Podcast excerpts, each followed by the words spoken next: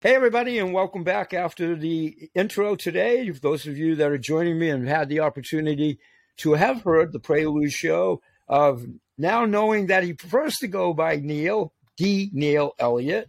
And we have uh, done his bio again. And welcome back from that. And we're going to be here with him for as long or short as it takes, but probably the better part of maybe 45 minutes today.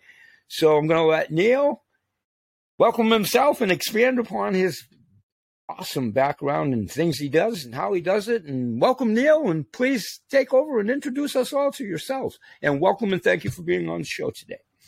Oh, thank you, Grandpa Bill Holt. Oh, that's yeah. that's cool. I've been called worse in my life, by the way. I've been called worse, but in I tease. Continue, continue. Yeah, yeah, yeah. No, I understand. And I'm a grandpa too. I have five grandkids. Yay! Isn't it great? Isn't it great? Yeah. Yep, continue. Totally good.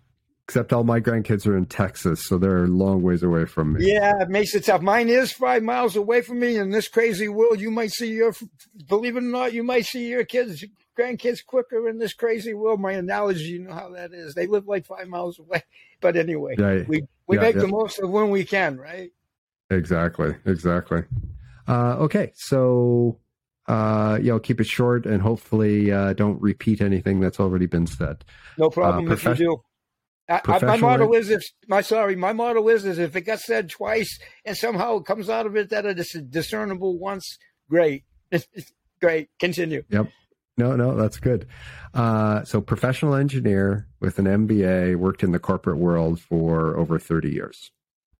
And born in 1960, just give everybody a marker and um, manage large projects, hydroelectric projects mostly. Uh, you know, a few hundred million, uh, down you know down to a few million, you know that kind of range, and uh, worked as an employee. And then in 2002, I went into consulting. And when you go into consulting, as as most people will know, you don't get paid when you don't work. So you don't get paid for vacation. You don't get paid for you know, taken uh, for sick leave. You don't get paid for stats. And so in 2002, life for me became about work because I wanted to get repeat work from clients. And so, you know, you're always putting your best foot forward and always doing the best you can. So there's a lot of, uh, what, how should I say, stress associated with that. For sure. And, and then very slowly from, you know, kind of 2002 to 2015, I, I drove myself and I and I and you'll understand this after we talk about it more. But I drove myself into this really deep, dark, despondent depression. And in 2015, I realized I was there. No one else knew I was there because we're all great actors in our environment, right? We wear we this are. facade. Yep, we can project whatever we, we want. So my wife didn't know, my children didn't know, you know, no one knew. My clients certainly didn't know. And uh, I I thought, oh, I got to do something to get out of this because it just, you know, I was really miserable. And even though, you know, my wife's from Germany, and even though we'd go and we'd have great vacations in Europe, and I love looking at museums and going to the art galleries and seeing all the great masters, uh, you know, work, uh, and fun, always fun and always enjoyable. But when I got back to day to day life, I was just a misery. And uh, so I picked up some spiritual books. I picked up some science books in 2015 and I studied it to study them to try and get out of this situation I was in. in 2017, our house had been on the market for five years, and we had this beautiful waterfront home that we were, you know, endeavoring to sell, and uh, the market had dropped and it never recovered in the 2008 crash, and um, I uh, our house finally sold. It was November 2017. My wife got on an airplane to go visit family and friends in Toronto, Ontario, Canada. Uh, we were renting this little one bedroom apartment in the city, little kitchen table. I sat down. I was done with life. I, it, you know, it didn't matter how much money I made, how much fun I had, wherever I traveled, how many things I owned. Um, you know, I just I was not happy. I was totally miserable, and I thought, there's, you know, if this is what life is about, being in this state of misery, why would I want to live another year, let alone 5, 10, 20 years? So I sat down. I crafted my suicide note. I planned out my suicide for about three months to, uh, you know, kind of get rid of all you know, help my wife move, make sure she moved, get rid of all the crap I accumulated over a lifetime, which, you know, we all do stuff, stuff our closets and basements and attics. We never use it. And um, so I was planning about three months. About a week prior to sitting down at that table, some information came to me in this really fortuitous fashion that promised to liberate me from my thinking if I studied it and I followed it. And so I thought, okay, engineer, I will push out my suicide date. I'll study this material. We'll study that for a while, if you will. Yeah. If you will. Yeah. If it doesn't work, I can always pull the trigger. If it works, uh, fantastic. So I started studying it almost a year to the day, November 2018. I woke up, my depression totally gone. Wow. I was full of I was full of inner peace and love and joy. I felt totally prosperous and abundant, even though nothing had changed in my environment other than us selling our house. Um, and uh, other than that, nothing had changed in my environment. I just had an entirely new perspective of life. Yep. And a month later, end of December 2018, yeah, you as when you go through this process, if you follow me and go through this process, Correct. you uh, go into these meditations where you raise your vibrational frequency of your consciousness. Correct. And at the end of 20 December 2018, I went into this two meditations two days apart. And as I went into this meditation, I very quickly rose in these states of vibrational frequency of consciousness. And then the spiritual energy flowed in through my head and it and it filled my body and then all of a sudden, it totally enveloped me in unconditional love. Like just, I was cradled like a little baby or like, mm-hmm. you know, um, being immersed in a swimming pool, like just totally bathed in unconditional love. And I didn't care what aches and pains my body had. I didn't care what anybody had done to me in the past. I um, didn't uh, care about anything. I just felt totally supported. I felt non judged. And it was just so peaceful and so beautiful. And I just wanted to stay there forever. I came out of that meditation. Two days later, I had the exact same meditation.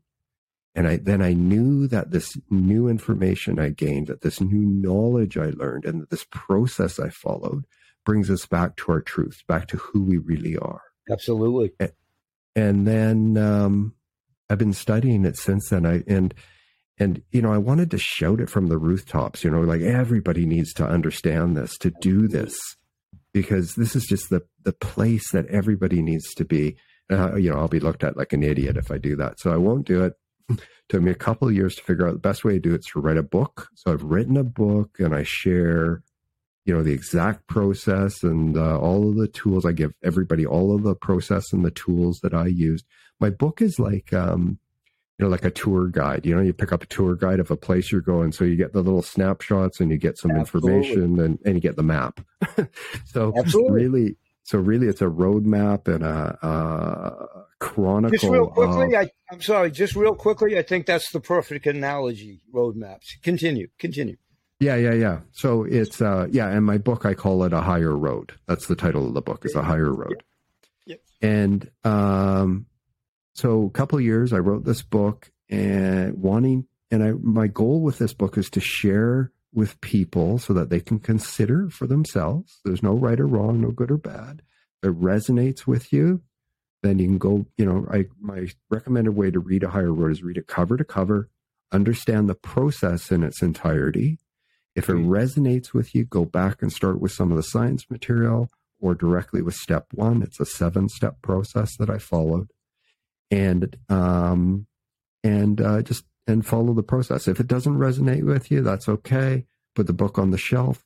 Give it to somebody else without colorful commentary. Let them discover for themselves whether this process works for them. Because, you know, you can never accurately judge the inner reality of another person. Someone who's really kind and affable could be an entire misery inside. You just don't know it.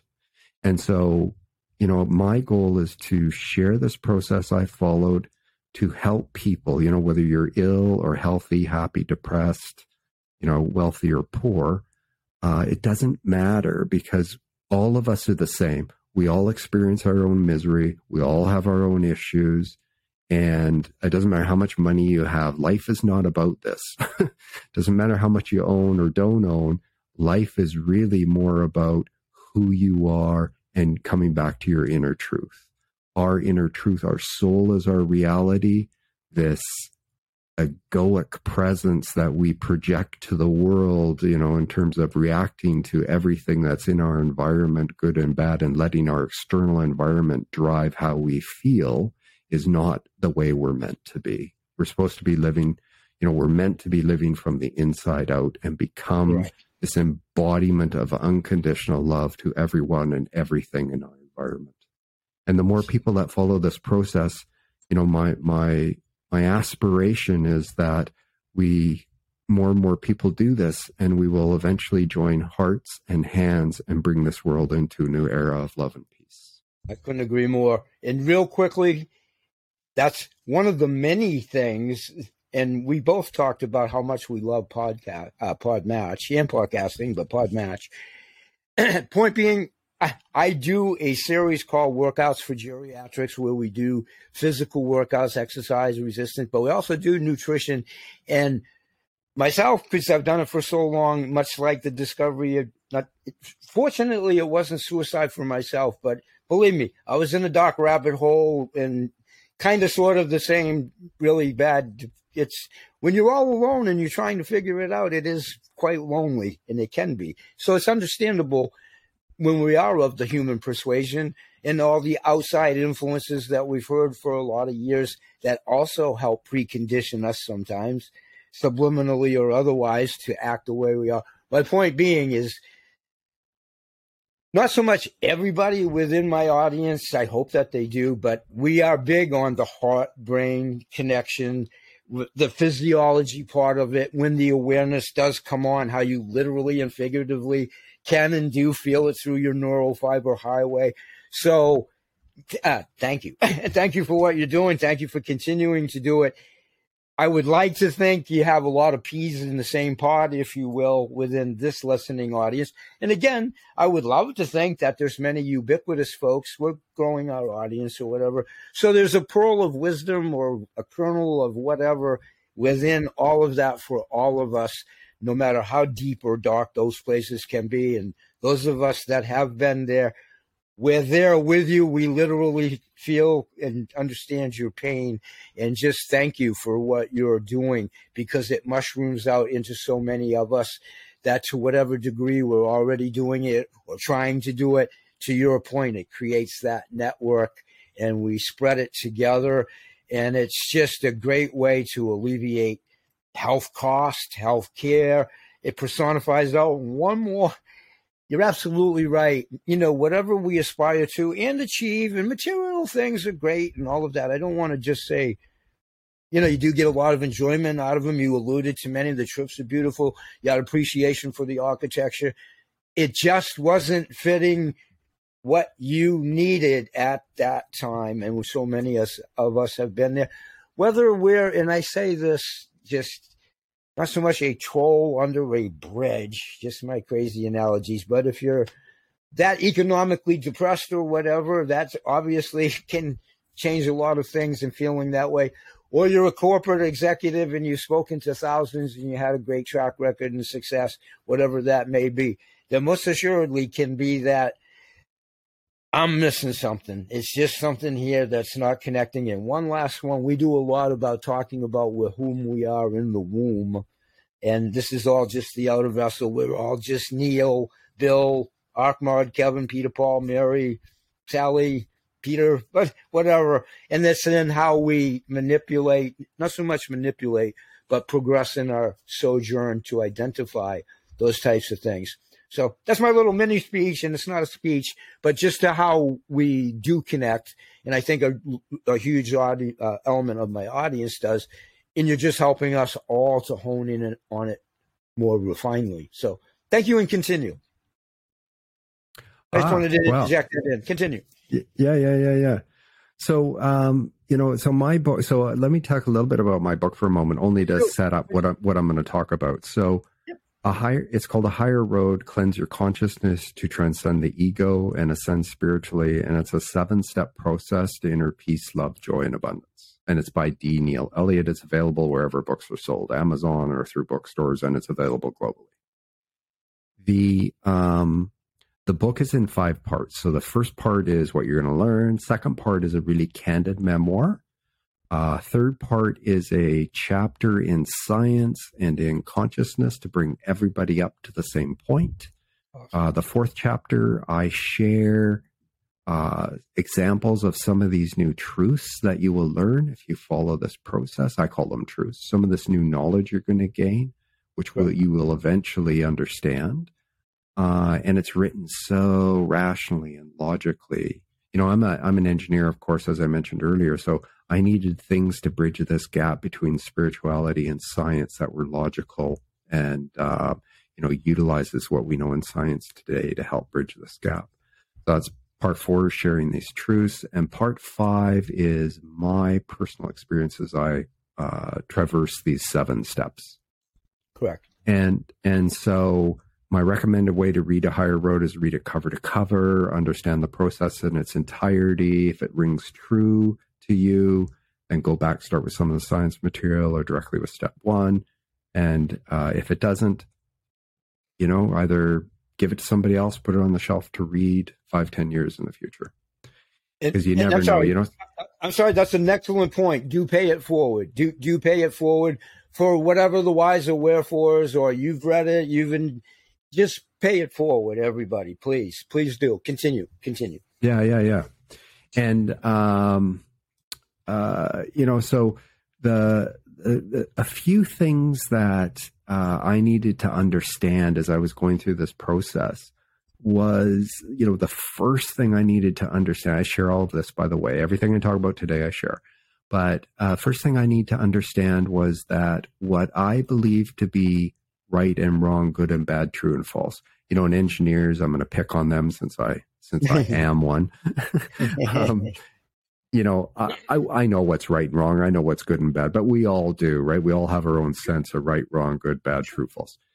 And the first thing I had to understand was that all of those things are really just beliefs.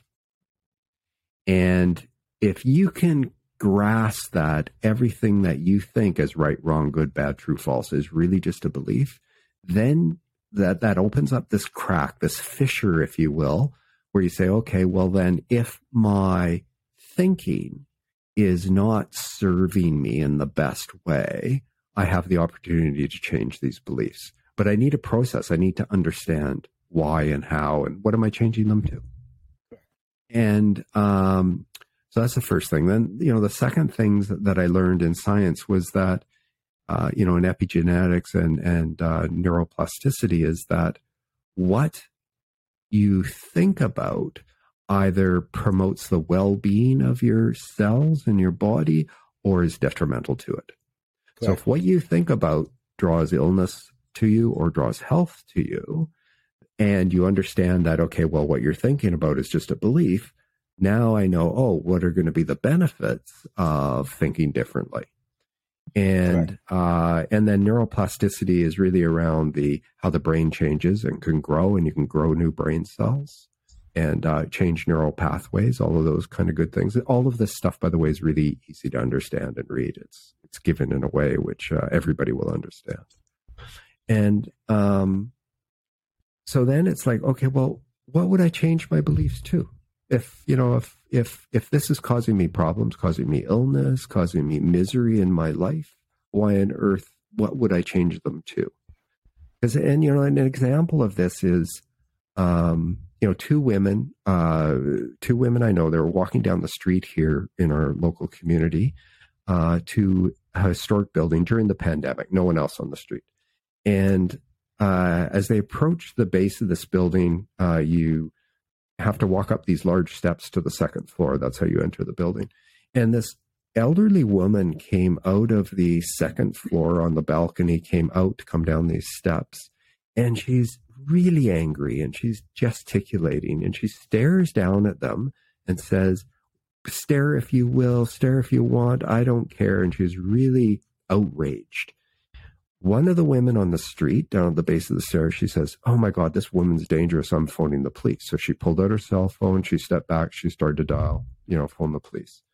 And the other woman thought to herself, I wonder if this woman's okay. And so she reached out to her and said, Are you okay? Do you need help? As soon as the woman up top heard that, she just calmed down. She shared her story.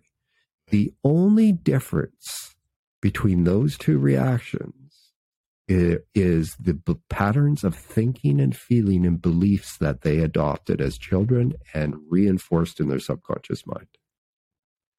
So that's the only difference. And so, you know, when we're, you know, when the baby is born, um, up to age five, it's really just this little sponge which absorbs everything in its environment. It it cannot till age around age five, the brain develops to a place where it can make its own decisions. So really what this little baby is doing is absorbing everything in its environment. It's absorbing its parents' emotions. It's absorbing the kind of language the parents are are communicating, whether it's vengeful, hateful, denigrating, a judgmental language, or whether it's loving and kind language and supportive language. And so the the personality of the baby start to be shaped and honed through this process, and it's and it's programming its subconscious mind. At age five, it's taking these things that's adopted. It goes out into the world. It uh, learns by going to school. Age six, you know, goes to school. It's learning from other people. It's adopting these other concepts that it accepts as right and wrong, good, bad, true, and false. And as a baby grows from babyhood to adulthood, it thinks it's becoming versed in the ways of the world.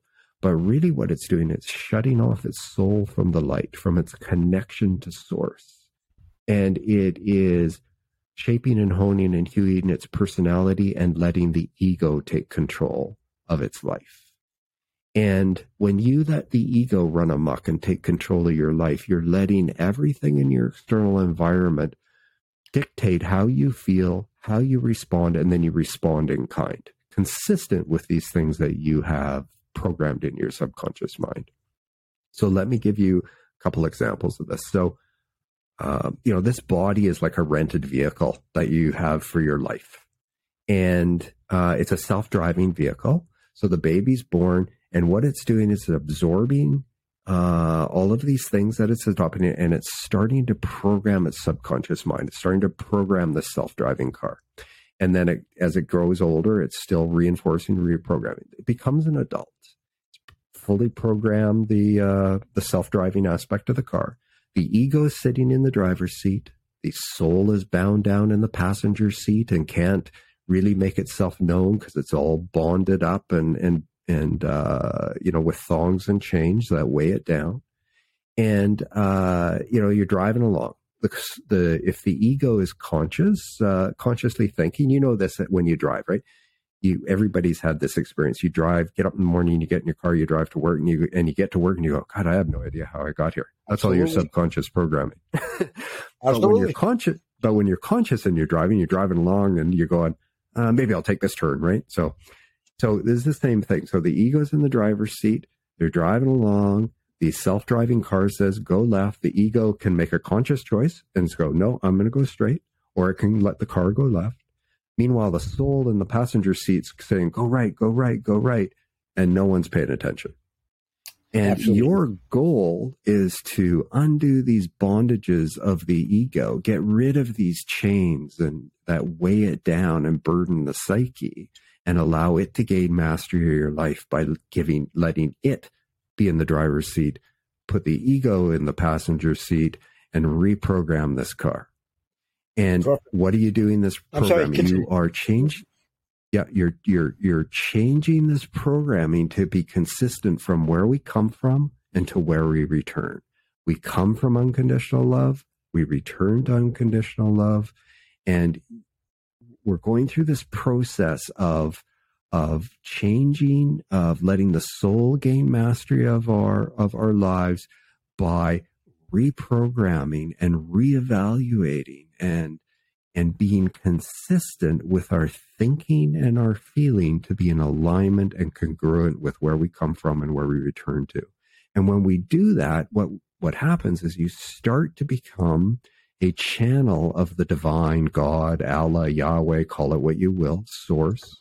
You start to become a channel of it to help you continue to cleanse your consciousness and rebuild it to be in alignment with where we come from and to start to become this embodiment of unconditional love where you you judge nothing as negative in your environment you see it all from an aspect of love that doesn't mean that you're going to run around and let murderers murder other people. It just means that you're not judging them when they do it. They still may be locked up. They still may be held, you know, in kind of whatever uh, tools we have today by, you know, arresting people and putting them behind bars.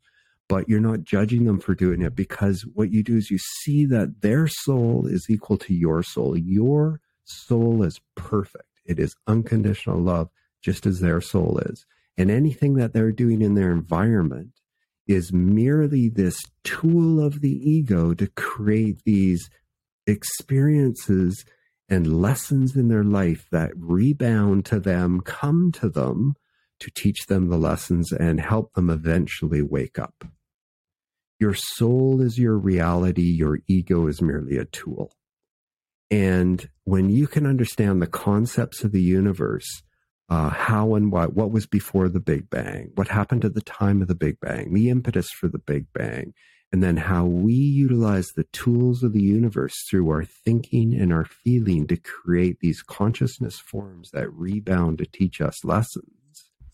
You can then grasp this understanding that if I'm not liking where I'm at, I'm not liking what I'm experiencing in life, you can learn to utilize these same mechanics to create these things that come to you that are loving and kind and positive and joyous and peaceful. And you become this embodiment of peace and love and joy. And I can tell you that when you understand all these mechanics, it's like you want everybody to be doing this. Absolutely. You know, if you could, you would shake everybody and say, "Wake up, follow yeah, this absolutely. path." I can I can tell you that this is this is the place you need to be. But you don't do that because you know that the time for them will come when it's right for them. Exactly. It's almost and, like self. I'm sorry. Go ahead and uh, no, please no, finish your point. And, okay, it's almost like you know terminology, jargon, whatever. He said potato, I say potato, that type of thing. It's it it it can be a divine intervention, and like as you went earlier, whatever. A lot of these things we do talk about at, at our show. So it's so great that we're doing this. Oversouls, angels, whatever, we talk a lot about that. However, we identify that, and that's great because it's all an element of it. I think what would be great, and you're doing a great job, can you share with us, if you're comfortable in doing so or at liberty or whatever, whom program or topics was your guiding light when you discovered it to go on your sojourn to change things in your life? If you don't mind sharing that. At that time, what was the uh, source of the information, the person, the podium, the program, if I'm making any sense? Oh, yeah, you're making you, sense. Okay, great. And if, if, you could continue on that, I'll be quiet. And I think that yeah. might be fortuitous. So, so I think the first thing to know is that um, you know, it's only through lessons of suffering will the journeying soul gain self knowledge to retain individuality after discarding the ego. Right. We are all here in this evolutionary process of the soul, born, you know, through many lifetimes in varying genders, in varying places of origin, different colors of skin, different languages, sometimes religious, sometimes not religious, sometimes wealthy, sometimes poor. And all of these experiences are to bring a richness back to the divine. So if you imagine you're coming from a place which is totally light and unconditional love, to experience something that is opposite than that, you know, there needed to be this creation, and we are part of it. Needed to be this creation to experience what it's like, to experience the dark, to experience the negative things, to experience everything that is contrary to unconditional love. And our goal is to, while we're here in this embodiment, is to come back to a place where you are an open and purified channel of the divine. View everything in a neutral way, no matter what's going on, because you recognize that whatever somebody else is doing that may be considered reprehensible is merely just a, a reflection of their beliefs to bring them lessons that they need to learn to wake up and experience the things that they want to experience. There's nothing outside of you, there's only your perception of it. You change what you think, you change your perception, you change what you feel.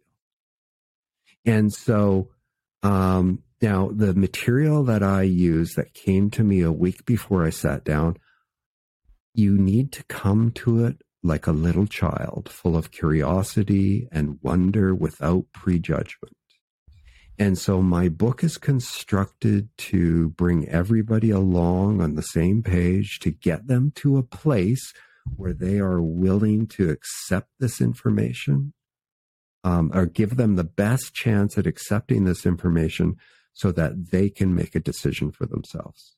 So I don't actually share what that is Got because it. I want people to have the best opportunity to to experience this because spirituality is not an intellectual pursuit. We need to understand some things that where we can get a toehold and right. start on our path, whatever path we're taking. There's many paths to the top of the mountain.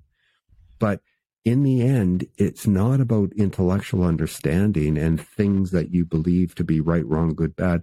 It's about experiencing. Exactly. And it's about feeling and it's becoming this embodiment and allowing the life force energy to flow into you and give you the direction and the inspiration. And so I, so I've crafted my book in a way to get everybody to the same page before I introduce this material to them. If they decide after they read my book this resonates and they go back and start with some of the science material or directly with step one, then I also tell them how they will be able to get access to this material for free. That's awesome. Because it's, in my humble opinion, and it does, it does, it puts it right at ground level, if you will, my rough terminology. And just as you said so eloquently, allows you to experience it firsthand. Obviously, you have to feel it to emanate it and, and promote it and put it out there, both from your body reactions and your mannerisms, but also what you're literally saying and feeling. And of course, as you're putting pen to verse, doing it that way. So that's a great thing. And it, I think it's just wonderful. We all can use whatever advantage, roadmaps, a point of entry, a guidance is because as you saw, it's all within us. It's all with, it's been there. It's been there. It's been there. We just have to discover it, as you so eloquently said. And once you do, it's just so great. Just so great. Yeah, it's you know like as if I can just without sorry if I've interrupted you, but I, no, I did put drops. I put drops in so I have my eyes closed. But um, I know, do that all the time. I, I have to think with my eyes closed. Continue, continue. Yeah, continue. yeah. Life is a journey within. And what you really need to do is understand, as you've just stated, right. every every question you have, everything that you are seeking, it is all inside of you. But what you need to do is you need a you need a a process. You need something that is tangible that enables you to take this journey, be willing to take this journey, be open to taking this journey, and then start looking within through these processes. And when you do that, and when you finally make contact with Source, with the divine, with Allah, with God, Correct. you will know that what you now know is true. And once you hit that point, then it's just this ongoing um, inner cleansing, inner connection with a higher, with your higher self or your oversoul or your spirit, whatever you want to call it. Correct. Correct. And, um, and then you get this internal messaging and inspiration that just keeps you on this path to come back to who you really are. Agreed. Our soul is our reality. This ego is merely a tool. So you, you know, so really coming back to your soul and becoming this embodiment of unconditional love. It is so beautiful. And I'm a work in progress. And I am a work in progress. don't, don't, don't, you think, don't you think though, Neil, that we are all a work in progress. It, from the point of infancy of the discovery all the way through the sojourn, you know, authoring a book, continuing to do so, age 69 and counting, you know, don't you think it's a continuing sojourn for the obvious reasons that you so eloquently have expanded upon?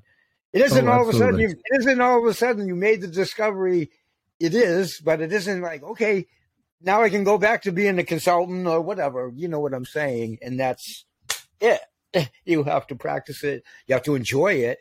You have to really feel the ambiance of it and then perpetuate it. And it's so rewarding when you know that you've, I don't know if it's influenced, helping somebody discover their own. It's so rewarding in and of that. It's double joy for yourself. It's more joy for them. And it just continues to mushroom, if you will. Continue.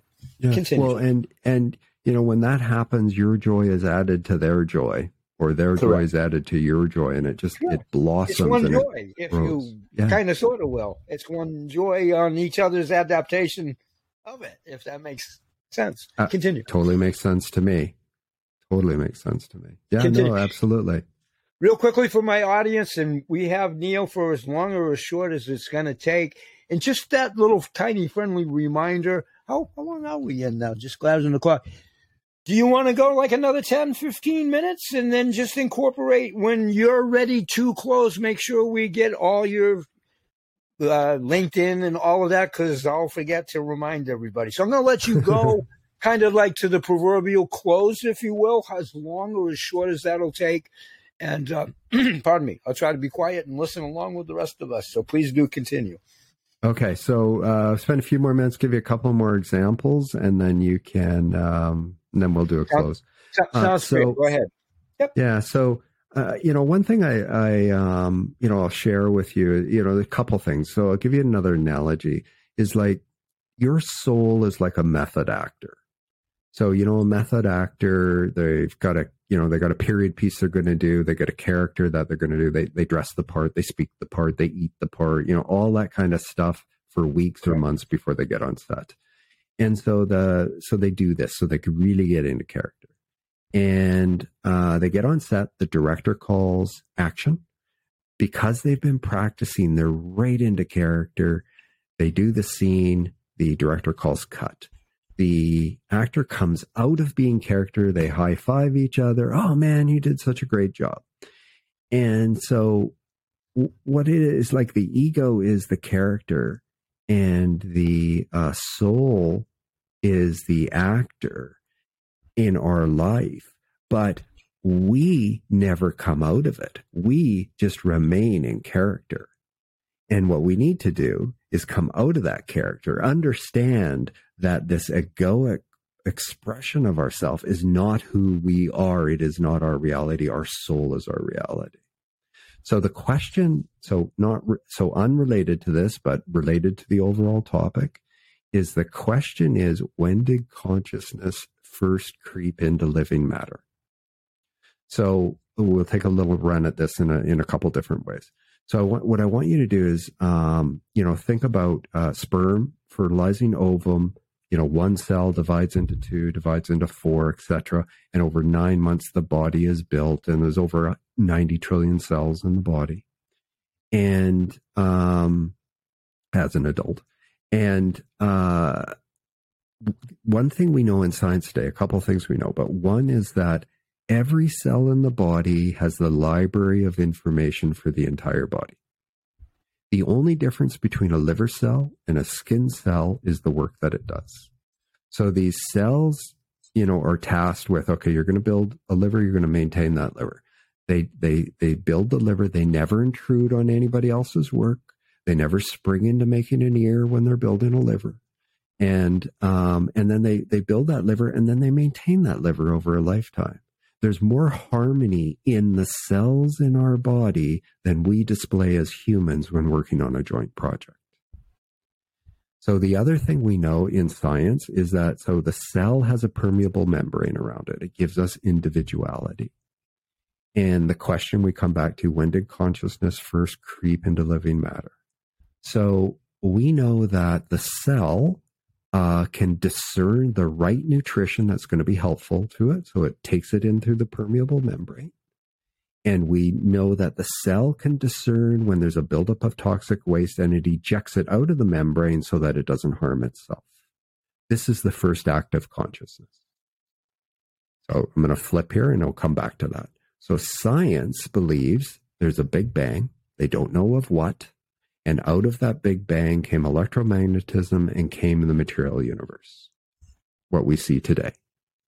They believe that uh, this energy uh, randomly fused together to create elements, that these elements randomly got together to form the first living molecule, that these living molecules randomly got together to form the first living cell.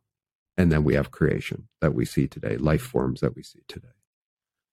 So if so let's go back to the cell now. So if a cell can discern this uh, what nutrition is going to be good for it what nutrition is going to be harmful to it what work it is meant to do and how it needs to work in harmony to build and maintain this liver or heart or skin whatever it's building these are the first acts of consciousness. So if there's consciousness in a cell why wouldn't there be consciousness in the living molecules that combine to form the first living cell.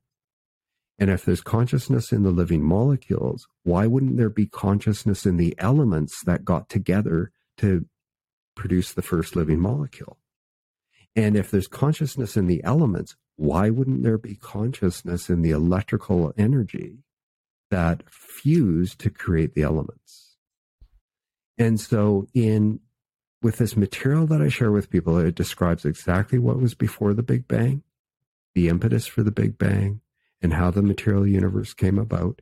And it is done in a logical, rational way, leveraging what we know in science today to help us bridge this gap between spirituality and science and enabling us to grasp and understand that we are not matter imbued with consciousness we are consciousness made visible through a descent of vibrational frequency and consciousness, drawing electrical energy and particles together to form life forms, to create elements and form life forms.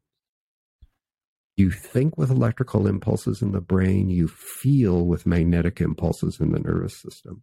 What you think about is a um, is a movement in consciousness, consciousness and movement. It is like you know, when you think of a note, uh, a sound, uh, a particular note, it has its own note and tone and vibrational frequency that can penetrate walls. Your thinking is a consciousness plan that has its own specific note and tone, depending what you're thinking. Every word that you think has its own vibrational frequency. And you create these consciousness plans with your thoughts. You magnetize using your feelings this consciousness plan into a uh, into a life form that as you repeatedly think about and imbue with your feeling you create this rebound form that comes back to you that is a reflection of your thinking and your and your feelings to create this life event this experience or this thing that comes back to you to teach you a lesson to help your soul wake up. So we, when you understand all of these mechanics and you understand that your thinking can draw health to your body or illness to your body, and you understand what you're actually doing with it, and then you understand that, you know, things that are consistent with love and kindness and joy and peace and laughter are a high vibrational frequency. And things that are denigrating and judgmental and you know, victimhood and vengeful type of thoughts are these low vibrational frequency things. You create these life forms with your thinking that come back to teach you lessons. So when you get yourself into alignment to be congruent with where we come from and where we return, which is unconditional love, with all of your thinking and all of your feeling, you start to create these rebound experiences of love and peace and joy. And this is what we're meant. This is our, our overall purpose is to become these embodiments of unconditional love and to express this to everyone and start to help them heal themselves so that they wake up and start to go through this process to come back to who they are. That is just awesome. Thank, thank you so much for that. That's uh, and thank you for the free lesson. I just a little bit. Thank you, thank you so much. That's awesome. So listen, we're good. We're golden. We're at about the forty-five minute mark. Did you say everything as though you, that you felt that you needed for today? You have an open invite anytime to come back for sure. But I do want to make sure you get in all your credentials because this old man will forget to do so. So if you want to pick it up there with your LinkedIn pages and your book again and the availability and so on and so forth, maybe we can segue out for this episode and go ahead, take over okay, whatever okay. you feel as though we have left out, if you will. Perfect. Well, I'll just I'll reiterate it. So the book is a higher road, cleanse your consciousness to transcend the ego and ascend spiritually. It's available globally wherever books are sold, Amazon in ebook or paperback, through all your favorite ebook forms of Kindle, Apple, Nook, Kobo. Uh, it's available in bookstores. Probably have to order it if you get in a bookstore, but it's available in bookstores. The website really easy. It will take you to my author website, and it's ahigherroad.com you do that, Perfect. you'll get to my author website. All of my social media is on that website. And uh, so that probably sums it up. And I invite you to purchase the book, read it cover to cover, buy some for your friends, buy some for people you love, buy some for people you detest. you know, really because... seriously, no, thank you for saying that because it's so true. It's so true. And in closing, just so you'll know a little bit more about we practice a method, and it's a design program that I'm. Ta- Are you familiar with Doctor? Uh, because this is part of my memory training. It's called Magnetic Memory Methods, and it's by Doctor PhD Anthony, and it's pronounced Metivier, Metivier, spelt Metivier, if you will. Oh, okay. Do not know. I'll send you. I'll send you a link after post production and all of that. I'm going to get your book it, humbly do, do expose yourself to his technique. Folks at my shows, ubiquitous audience, it does tie into the meditation. You alluded on some of the words magnetic in the neural fiber highway and plugging in this memory technique. I think for life, business, meditating, and what have you, y'all should consider it. In my humble opinion, it's another tool to get us along with Neil's fine tools and uh, I for sure will be getting your book very soon, my friend. Well, thank you so much, and uh, appreciate the Amazon review. If uh, you know when you're finished it. When I get there, you most assuredly will get that. Absolutely, absolutely. I'm a big proponent of that. Takes me forever with these old two carb cars, but we will get her done. We will definitely get her done. Neil, and he was so kind to tell me, you never know at first when D. Neil, I assumed it was in the author's name or whatever and in this crazy world, which is great. It might have been, hey, I like to be called Danny. I tease a little bit. So thank you for that clarification. And peace and love and happiness, my friend, to yourself. And the silly thing to say is continue as you, as of course you're going to continue. It's so important for all of us. And thank you so much for being here again today. And we'll see you the next time around. Yeah, thanks, Bill. Namaste and all the best to you, my friend. Thank you, and have a pleasant evening in your neck of the woods with the time zone difference. And when it gets there for you, and we're broaching it here in New England. So, peace. We'll see you the next time around. Bye bye. Thank you so much. Bye bye. Bye, everybody. And thanks for joining.